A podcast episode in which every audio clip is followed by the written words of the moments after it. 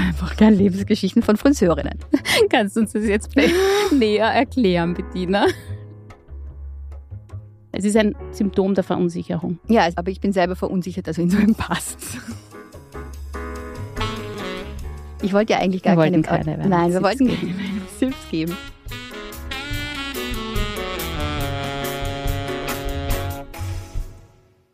Presse Play. Die Bücherei. Hallo und herzlich willkommen, liebe Hörerinnen und Hörer, zur 18. Folge unseres Podcasts Bücherei. Zu einer nicht sehr weihnachtlichen Folge. Also wir haben hier keine Geschenkstipps parat, sondern wir machen es dieses Mal wie immer. Wir bringen drei Bücher mit. Ein Buch, das im Moment in allen Auslagen sehen. Ein Buch, das uns hilft, die Welt ein bisschen besser zu verstehen und das wir nennen das Buch zur Stunde und ein Herzensbuch, ein Buch, das wir einer Freundin oder einem Freund in die Hand drücken würden mit den Worten, das musst du lesen. Mein Name ist Bettina Eibelsteiner. Und mein Name ist Ann-Kathrin Simon. Hallo, liebe Hörerinnen und Hörer. Die drei Bücher, die wir diesmal haben, sind einerseits Stefanie Sargnagel, Iowa, ein Buch, das auf jeden Fall in sehr vielen Auslagen liegt und über das man zumindest in gewissen Kreisen viel spricht. Das zweite Buch, das ist unser Buch der Stunde. Man könnte sagen, das ist ein passendes Buch zum Chat-GPT-Jahr 2023, das sich jetzt dem Ende zuneigt. Das ist Maniac von Benjamin Labatut. Wir haben zwei ganz kurze Titel diesmal, gell? Ja. Iowa, Maniac. Das ist aber überhaupt ein bisschen der Trend. So ganz kurze Ein-Wort-Titel. Genau. Wie kann es noch kürzer werden? S. S. Hatten wir schon. Hatten wir schon. Gut. Und das dritte Buch kann ich jetzt nicht vorstellen, weil das kommt von meiner Kollegin Bettina. Das ist das Überraschungsbuch.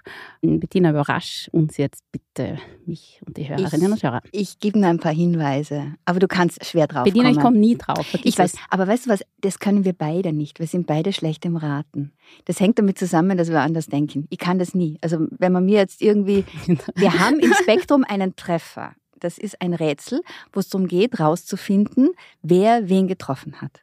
Und kein einziges Mal bin ich da drauf gekommen. Also das ist jetzt ein bisschen übertrieben, aber fast nie. Ich sage dann immer meiner Kollegin, be- bevor ich jetzt anfange, Korrektur zu lesen, sage ich, und um wen geht's jetzt? Weil ich weiß eh, dass ich nicht drauf komme. Ja, zumindest auf deine Leserate-Spiele, da komme ich nicht drauf. Ja, ich mache kein Leseratespiel, sondern ich sage einfach, es ist eine österreichische Autorin, die mit zwei Büchern in letzter Zeit relativ erfolgreich war. Und dieses ist jetzt schon wirklich so durch die Decke gegangen, aber nur sehr stark in Kollegenkreisen. Also ich weiß jetzt nicht, ob es auf einer Bestsellerliste steht, aber soll ich es verraten? Jetzt ja, schon? sicher. Ich, Das ist die Gabriele Kögel mit Brief vom Vater. na, ich habe es nicht gelesen. Also, Ich habe es im Urlaub gelesen und war irgendwie so, ja.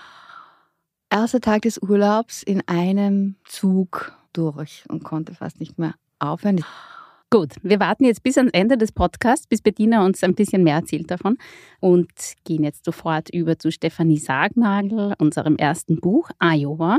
Der Untertitel heißt Ausflug nach Amerika. Und ganz kurz, wenn wir etwas zur Autorin sagen, was uns gerade so einfällt.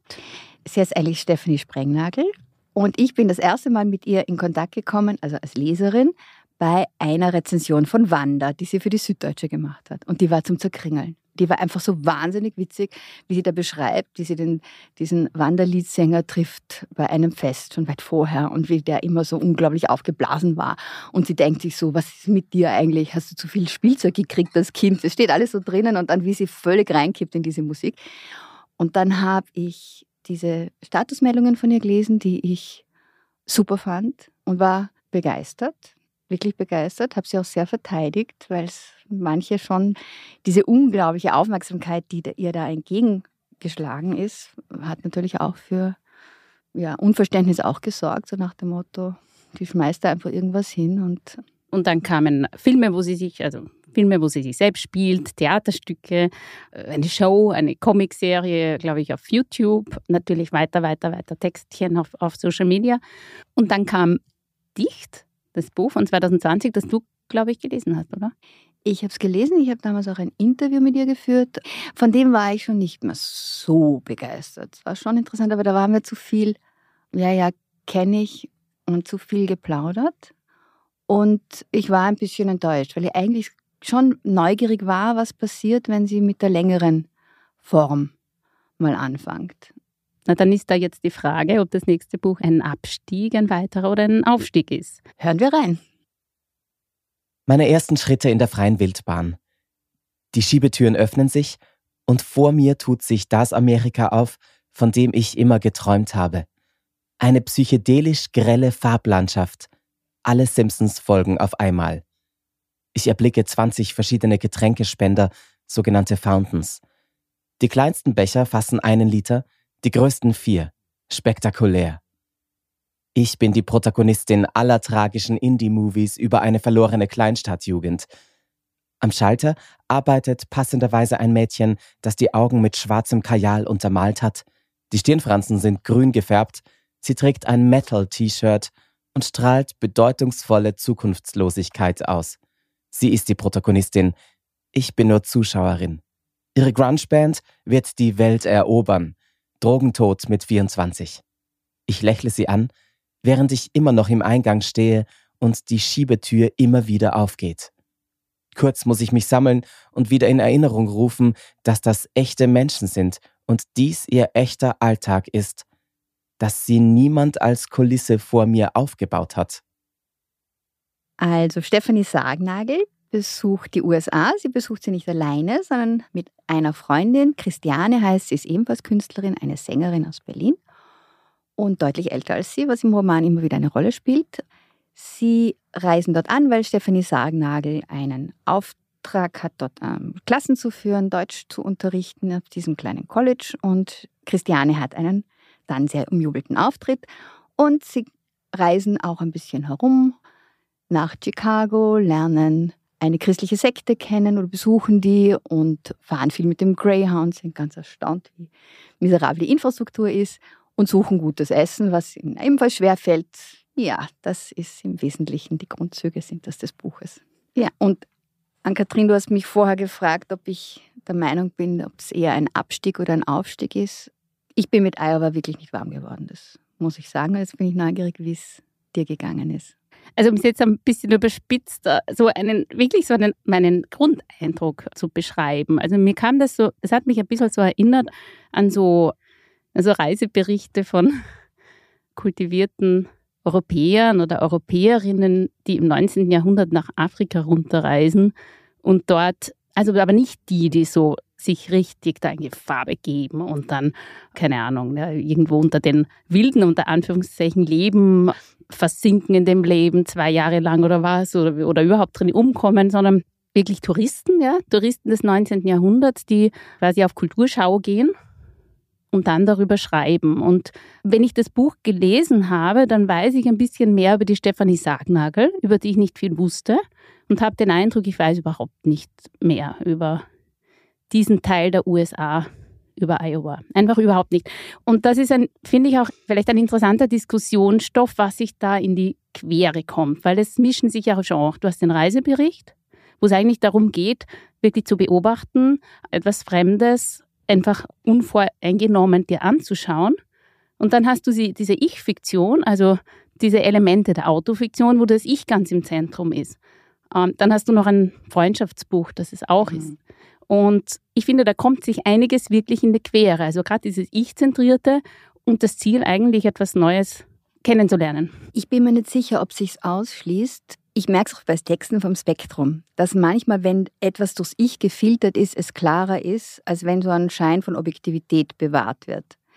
Aber ich gebe dir vollkommen recht. Ich habe auch das Gefühl, ich werde mit so Klischees gefüttert in diesem Buch. Es schmeckt alles grausig, es ist alles fettig, es ist alles zu süß, es sind zu viele Autos unterwegs, die Infrastruktur lahmt.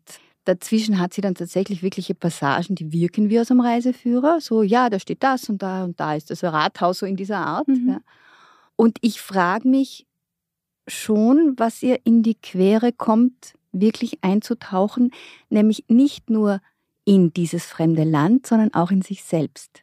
Also es ist ja, sie kommt sich selbst ja auch nicht näher in diesem Buch. Es bleibt alles sehr an der Oberfläche. Sie ist so ein bisschen diese Klischeefigur einer früher unglaublich hippen Frau, die aber eigentlich immer noch total hip ist und ein bisschen damit kokettiert, dass sie jetzt aber auch schon älter ist. Ja, Depressionen, Kinderwunsch. Und Alkohol natürlich spielt eine Rolle. Und es wird alles so ein bisschen so angetipst.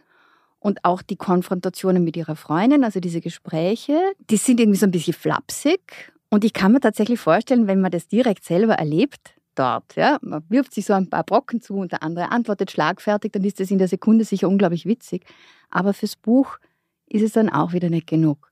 Und meine einzige Erklärung ist, dass sie tatsächlich glaubt, dass dieses schnell, schnell, ja, das sie mit ihren Statusmeldungen gemacht hat und was dort auch funktioniert hat, mhm. auf die große Form umlegen kann.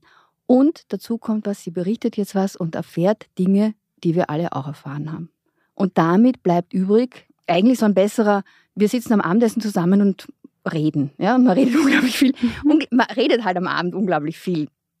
Ja, oberflächliches Zeug. Das passiert eigentlich unweigerlich, wenn du in einer Gruppe beisammen bist und so ein bisschen diese Vibes hat. Und früher war sie in diesem Callcenter und die hat wirklich was erlebt, was wir nicht kannten. Ich war schon baff, was da an Banalität zusammengetragen ja. wird. Also auf 300 Seiten. Und ich nehme an, das ist mit der Entstehungsgeschichte zu erklären, wenn du eigentlich auf eine Reise, auf einen Ausflug gehst. Also es ist ja auch selbstironisch, ja. Es macht ja. sich ja immer kleiner, aber das hilft nichts. Es ist halt trotzdem klein, auch wenn du das ironisierst, ja. Mhm. Und es ist vielleicht auch hinderlich, wenn du dich von Instagram zu Instagram-Post handelst, ja, auf einem Ausflug, ja, das immer im Kopf hast, äh, statt einmal einzutauchen, äh, sowieso länger mal einzutauchen und dann mit was rauszukommen. Und ich glaube, das merkt man dem Buch total an. Und dann war ich auch einfach baff, wie wenig, na, ehrlich gesagt auch wie wenig an Erkenntniswunsch da ist. Ja. ja, also diese Energie, wirklich was verstehen zu wollen, sehe ich da überhaupt nicht in dem Buch. Und der Gipfel der Akzeptanz der Menschen dort ist zu sagen, ich finde das jetzt aber exotisch. Ja. Oder auch zu finden, dass die eigentlich alle doch sehr freundlich und offen wirken. Ja? Also immerhin das sollen wir hier offenbar lernen, dass diese quasi auch bös geschriebenen Amerikaner, die zum Teil Trump wählen, auf die Jagd gehen und so ihren Kindern schon das Jagen beibringen und so eine Macho-Kultur pflegen, dass die ja auch zugleich nicht so unfreundlich, also ganz freundliche Typen sein können. Ja, und das ist halt tatsächlich einfach wirklich wenig. Ich muss sagen, es gab schon ein paar Passagen, die ich sehr mochte. Also ich mochte, wie sie tindert und dann von einem Typen zum anderen und alle haben irgendwie, der eine hat einen toten Hirsch, einen erlegten und dahinter hängen dann zehn erlegte Fasane und dann schreibt sie und dann kommt sie zu einem Typen, der hat einen Falken auf dem Arm. Er fällt positiv auf, weil das Tier noch lebt. Das ja, ich lustig. Das hat mir sehr gut gefallen. Ich wollte ja auch nach den Lieblingsstellen fragen, weil es gibt ein paar echt Ja, es gibt Sachen genau, es gibt so Sachen, wo man, wo ich sie von früher erkenne. Ja, ich kann mich erinnern, in den Statusmeldungen, also im Fitness, das war so ein Statusmeldungenbuch, kam eine Passage vor, wo sie masturbiert und dabei weinen muss. Und ich fand solche Sachen, wo du irgendwie das Gefühl hast, ja, da berührt dich was und da ist sie tatsächlich, ich weiß nicht, ob sie offen ist, aber es wirkt auf jeden Fall so, dass du dir selber und ihr nahe kommst und das fehlt hier eigentlich fast ganz. Also sie blödelt sich eigentlich über alles. Ja, genau. Es gibt so ganz kleine Momente. Eine Lieblingsstelle von mir war die mit dem Kaffee, wo sie in der Kirche zwischen den Kaffeetanten, zwischen diesen alten Damen sitzt, die einen Kuchenwettbewerb veranstaltet haben und sie geht dorthin, also adrett gekleidet, glaube ich, mit Zöpfen oder so. Und es sind so herrliche Kuchen dort und alle die Omas sind so wahnsinnig nett und sie nimmt sich da diesen Kuchen, ja, die Ladies nennen mich Honey und, und, und dann nimm, nimm, greif zu und ja, keine falsche Scheu, also man darf ja auch dort dick sein. Und, und dann schreibt sie, meine Augen werden feucht und ich greife nach dem Cherry Pie. Schüchtern umklammere ich den Teller und setze mich mit geducktem Kopf auf einen leeren Platz. Ich lege alles zurecht und schaue mich um. Nachdem ich mir versichert habe, dass ich nichts falsch mache, führe ich mit einer Plastikgabel die Liebe einer fremden Großmutter in den Mund ein. Und das ist, um es in genau. deiner ja. typischen Diktion zu sagen, süß. Also das ja. ist berührend und sie untergräbt es natürlich dann wieder ein bisschen, eh klar, ja. Wer weiß, ob die nicht äh, einander moppen, wenn einer einen Fertigkuchen von Walmart daherbringt. Aber grundsätzlich ist es ein wirklich berührendes, kleines Moment, ja. Ja, meistens blödelt sie sich ja um dieses Thema Gewicht, das immer wieder auch vorkommt, hinweg. Und eben bei solchen Passagen oder auch wenn sie über ihre Großmama spricht, die so gerne ein dickes Kind hatte. Mhm. Und da schreibt sie zum Beispiel, die, für die Großmama war es nichts Schöneres als dicke Kinder, ein Ruhekissen aus Kinderfett. Und da merkst du plötzlich, plötzlich springt was über. Also wir hoffen auf das nächste Buch von Stefanie Sagnagel. Oder auf den nächsten Social Media Post, die nächsten Zeichnungen. Die nächsten Muss Zeichnungen. nicht unbedingt ein Buch sein. Ich hoffe jetzt trotzdem auf ein Buch. Gut, wir gehen weiter zu unserem nächsten Roman. Benjamin Labatut, Maniac, ein historischer Roman. Ich würde ganz gern kurz die Frage aufwerfen in dem Podcast noch, warum, wie ich finde, die historischen Romane äh, momentan sich häufen oder sehr beliebt scheinen. Das nur vorweg schon. Jedenfalls hier geht es um einen genialen Wissenschaftler. Und der Autor Benjamin Labatut hat ja schon ein Buch geschrieben, das von genialen Wissenschaftlern handelt, der uns sehr erfolgreich war. Das war Das blinde Licht. Da ging es um Heisenberg, um, also um bekanntere und unbekanntere, um Fritz Haber und bei alledem also um die segenbringenden und gleichzeitig zerstörerischen Erfindungen und Grenzüberschreitungen äh, der Wissenschaft. Und der neue Roman, Maniac, handelt jetzt auch davon. Man könnte jetzt glauben, der Autor habe so viel mit Naturwissenschaft zu tun, mit Mathematik und Physik, was dauernd darum geht, aber davon habe ich nichts gemerkt in seiner Biografie. Er ist einfach als Autor bekannt geworden. Ja, ein Chilene, der in Rotterdam wohnt, 1980 geboren ist, etliche Preise eingeheimst hat. Ja, sehr viel mehr fällt mir jetzt zur Biografie nicht ein. Das Vielleicht. reicht uns schon. Das reicht uns schon. Jetzt hör mal, wie er schreibt. Zwei Soldaten standen vor seiner Tür Wache. Niemand durfte ohne ausdrückliche Erlaubnis des Pentagons zu ihm. Ein Oberst und acht weitere Angehörige der Luftwaffe, alle streng sicherheitsüberprüft, wurden abkommandiert und standen ihm rund um die Uhr zur Verfügung, auch wenn er an manchen Tagen nur wie ein Irrer tobte. Er war ein jüdischer Mathematiker, 53 Jahre alt und 1937 aus Ungarn nach Amerika emigriert und doch saßen jetzt an seinem Bett, an seinen Lippen hängend und lauschend auf jedes Wort, der Vorsitzende der Atomenergiekommission, Konteradmiral Louis Strauss, der Verteidigungsminister, der stellvertretende Verteidigungsminister, die zivilen Leiter der Luftwaffe, des Heeres und der Marine sowie die Generalstabschefs, und sie alle warteten auf einen letzten Funken, eine weitere Idee dieses Mannes, der den modernen Computer hervorgebracht, die mathematischen Grundlagen der Quantenmechanik geschaffen, die Gleichungen für die Implosion der Atombombe geschrieben, die Spieltheorie und die Theorie des wirtschaftlichen Verhaltens entwickelt, das Zeitalter einer digitalen Welt, sich selbst reproduzierender Maschinen, künstlicher Intelligenz und technologischer Singularität angekündigt und seinen Besuchern eine gottgleiche Kontrolle über das Erdklima versprochen hatte, und nun schwand er vor ihren Augen dahin, stöhnte und schrie, versunken im Delirium, sterbend, wie jeder andere Mensch auch. Wir sind hier im Jahr 1957. Da ist ein Mann, dem der Krebs das Gehirn auffrisst und der vom amerikanischen Militär abgeschottet wird, damit er keine Geheimnisse verrät und gleichzeitig auch in der Hoffnung, dass vielleicht doch noch irgendwas Geniales aus seinem Mund herauskommt. Der Mann heißt Janusz Lajos Neumann im bürgerlichen Namen, wurde berühmt als John von Neumann in Amerika. Und dieses von hat mit seinem Vater zu tun. Das war ein jüdischer, ungarischer Bankier, der von Kaiser Franz Josef ausgezeichnet wurde für seine Verdienste um das Finanzwesen in der Monarchie. John von Neumann ging als junger Mann nach Berlin, hat dort die Größen der Physik kennengelernt.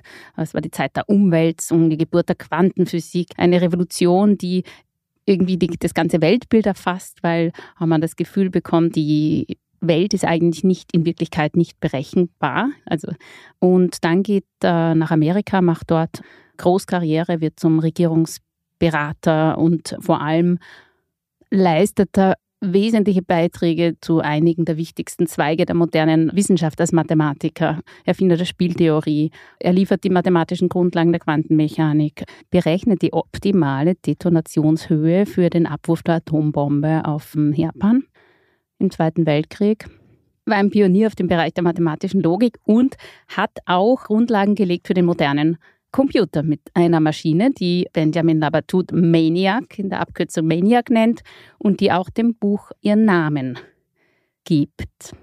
Und um diesen John von Neumann geht es hauptsächlich. Und Bediener, was ich interessant finde, ja, es geht nie um ihn als Selbsterlebenden. Er wird nur von außen geschildert. Ja. Seine Mutter, sein Bruder, seine Schulkollegen, seine wissenschaftlichen Wegbegleiter, Kooperationspartner, alle die werfen einen Blick auf ihn und erzählen kurz, jeder in einer anderen Sprache. Das finde ich sehr gekonnt, dass du so quasi, also die Mutter zum Beispiel liefert einfach nur Stichwörter ab, ja. so nach dem Motto, ja, Mark Käfer, so irgendwie in der Art und Weise. Und äh, der Bruder erzählt hat dann früher von einem automatischen Webstuhl, den, den kleinen Neumann so begeistert hat.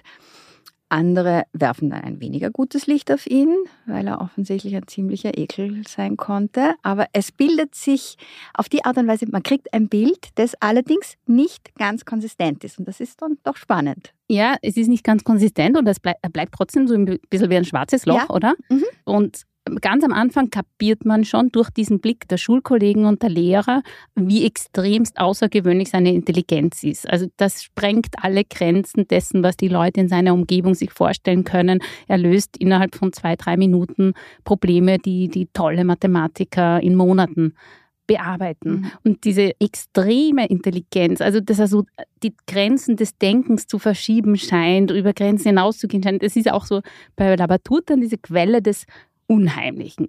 Ja. Genau das ist das große Thema von dem Roman und auch vom vorigen, wo, die, wo dieses extrem Rationale ins Irrationale kippt ja, und etwas Gefährliches, Zerstörerisches entwickelt.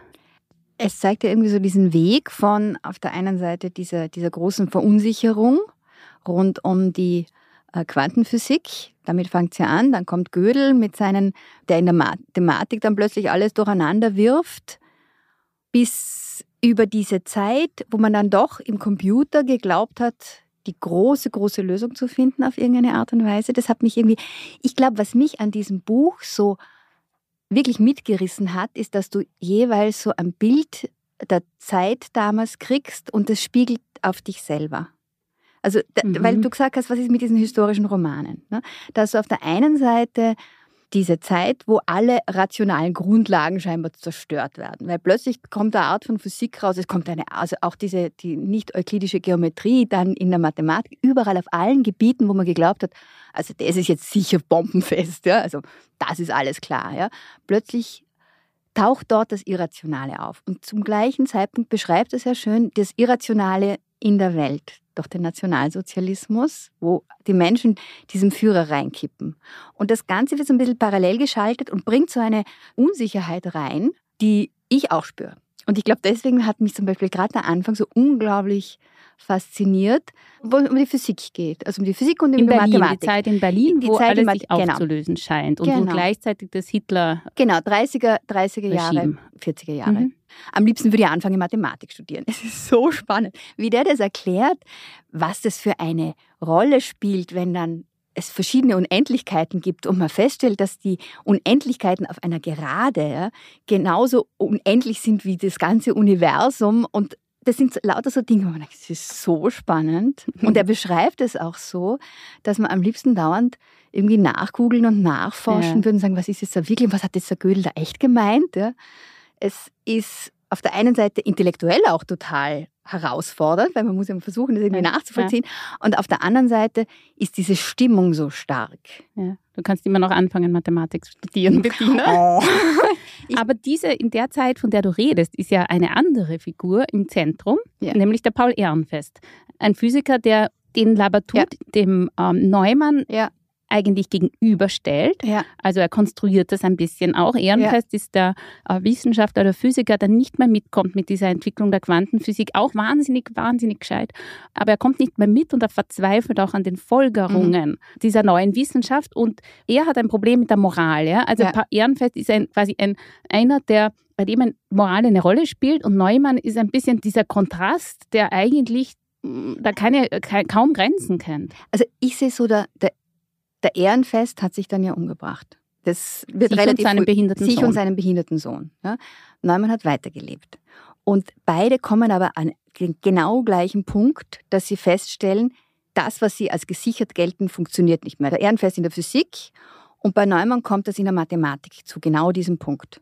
Als er Gödel hört und der im Grunde genommen sagt, Naja, es kann Wahrheiten geben, die nicht beweisbar sind. Also jetzt kurz heruntergebrochen. In einem konsistenten System ist es einfach so. Ja? ja. Und da zerbricht er zunächst ja, und ist vollkommen von der Rolle, weil er wollte eigentlich die komplette Logik, er wollte eigentlich die Mathematik auf die, die Axiome auf, auf die Axiome herunterbrechen und dann ist alles mit allem verknüpft und beweisbar. Wunderschöne Vorstellung, kann ich total nachvollziehen. Genau. Und dann zieht er sich zurück und der nächste Schritt, den er dann macht, ist dann im Grunde genommen, ja, okay, wurscht. Das ist seine Konsequenz. Ja, okay, wurscht, ich baue jetzt eine Bombe. Ja, so, so ein bisschen. Ist vielleicht ein bisschen ausgedrückt, genau. Oder später dann an Maschinen. Und dort kommen wir wieder in einen Bereich, der uns heute gerade sehr beschäftigt mit ChatGPT. Wohin steuert die künstliche Intelligenz und wie weit können wir sie überhaupt noch kontrollieren? Was passiert, wenn sie uns haushoch überlegen? Wird. Und der Roman endet ja mit einem historischen Match zwischen dem Meister des komplexesten menschlichen Strategiespiels, nämlich Go, das asiatische Spiel Go, viel komplexer als Schach, und einer KI, wo die KI völlig klar als Sieger hervorgeht. Also Labatut holt uns da wirklich in unseren momentanen Befindlichkeiten ab, in, in Verunsicherungen und überhaupt gibt es so eine Macht des Historischen, eine neue, finde mhm. ich. Also nicht ganz neu, eine Macht des Historischen und so eine Zuflucht auch ins Historische. Und gleichzeitig zum Science Fiction. Ich meine, das ist das Interessante daran, dass wir im Moment in einer Situation sind, wo wir nicht wissen, wie es in 100 Jahren ausschaut. Es ist einfach wirklich, wirklich, wirklich eine bedrohliche Situation, wo man sagen kann, es gibt so viele verschiedene Szenarien, man kann diese Gegenwart nicht einfach fortschreiben. Und was machen wir dann? Wir spintisieren in, in die Zukunft, da gibt es ganz, ganz viele Sachen, oder wir gehen in die Vergangenheit zurück und versuchen irgendwas zu verstehen, was damals passiert ist.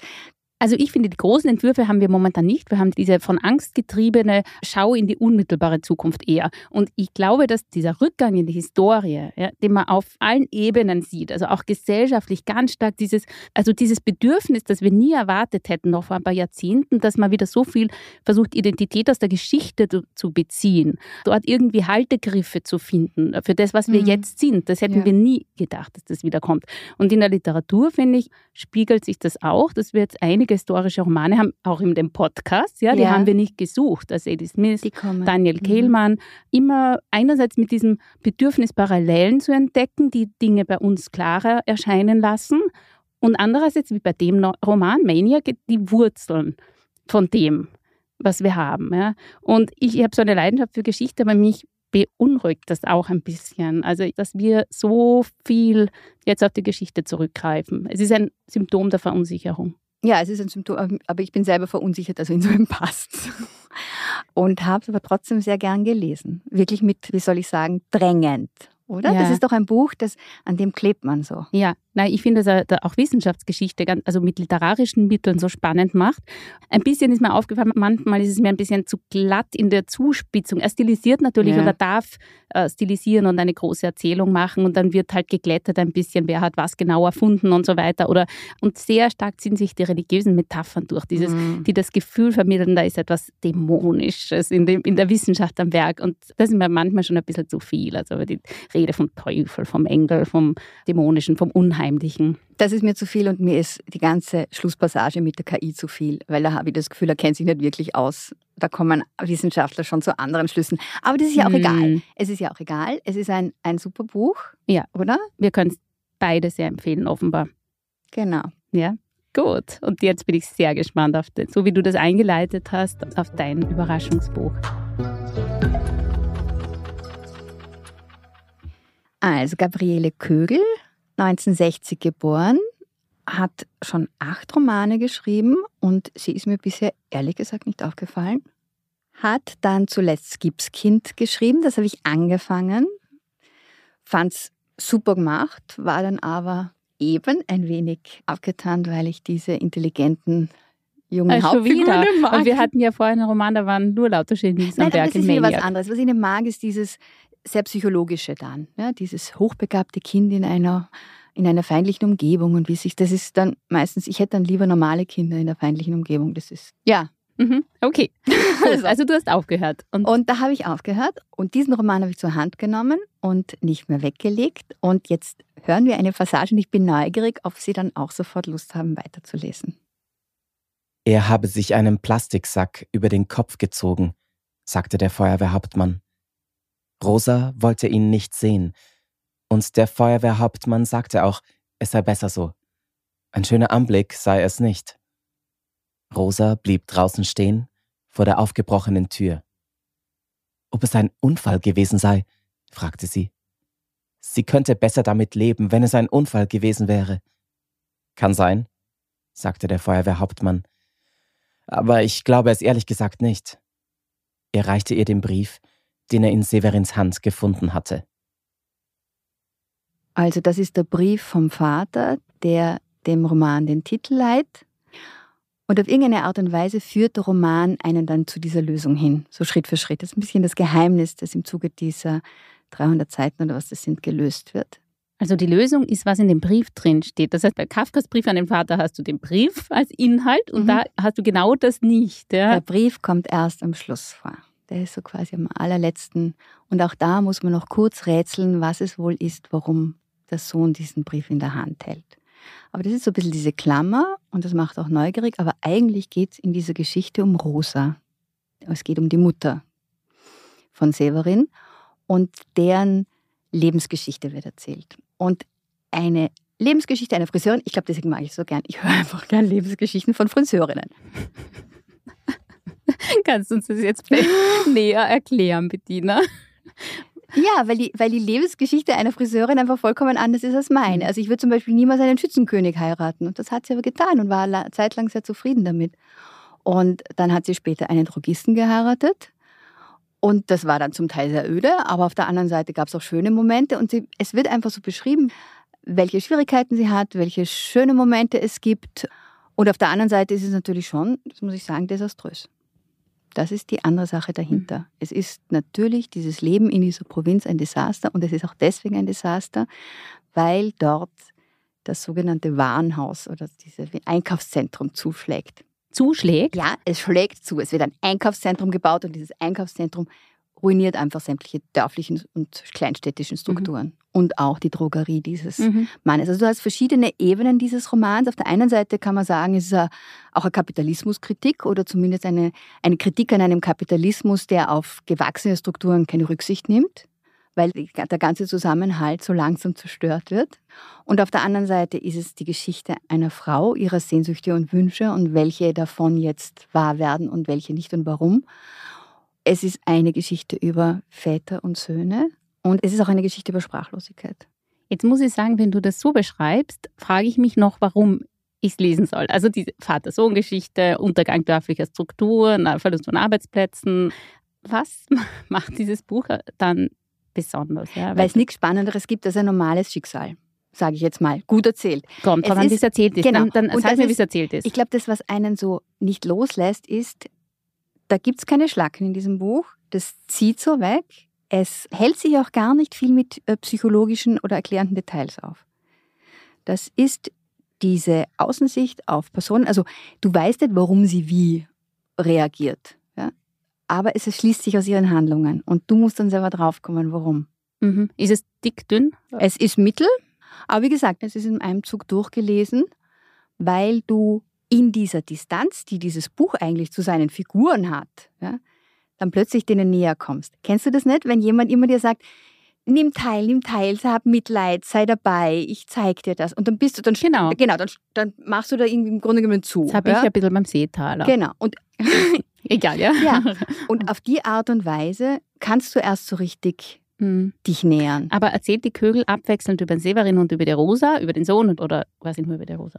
Sie erzählt über die Rosa und der Sohn kommt auf der Seite. Also eigentlich ist die Perspektive durchgehend von dieser Frau und ihrem Sohn, mhm. der auch nicht glücklich wird. Ja, wem würdest du es empfehlen? Jetzt frage ich mich gerade, ob es sehr junge Frauen interessiert. Oh doch, ich, ich würde es echt allen empfehlen, weil im Grunde genommen ist es, das ist ein Buch, das man einfach über die Feiertage lesen kann zum Beispiel. Ganz schnell. Gut, da haben wir jetzt schon den ersten Buchtipp. Aber ah, die anderen wollte ich auch nicht, vergessen. Ich wollte ja eigentlich gar keine, keine Nein, wir wollten keine Tipps geben.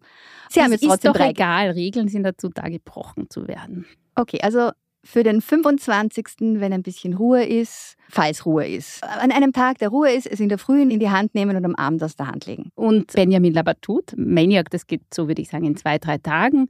Auch gut für die Feiertage habe ich ja auch eingepackt bei euren digitalen Adventskalender. Sehr ungeschickt eingepackt übrigens. Bettina? Ja, ja, unser Adventskalender, auf den ich sehr stolz bin. Das Spektrum hat einen Adventskalender gestaltet, der auch auf der Homepage ist. Man sieht dabei verschiedene Redakteure und Redakteurinnen, viele vom Feuilleton, vom Spektrum, aber natürlich auch aus äh, anderen Ressorts, alle möglichen Leute, die mit Büchern zu tun haben. Jedenfalls klicken Sie einfach mal rein und schauen Sie zu, wie wir Geschenke verpacken und empfehlen. Wir wünschen schöne Feiertage. Eine gute Lesezeit und wir hören uns im nächsten Jahr.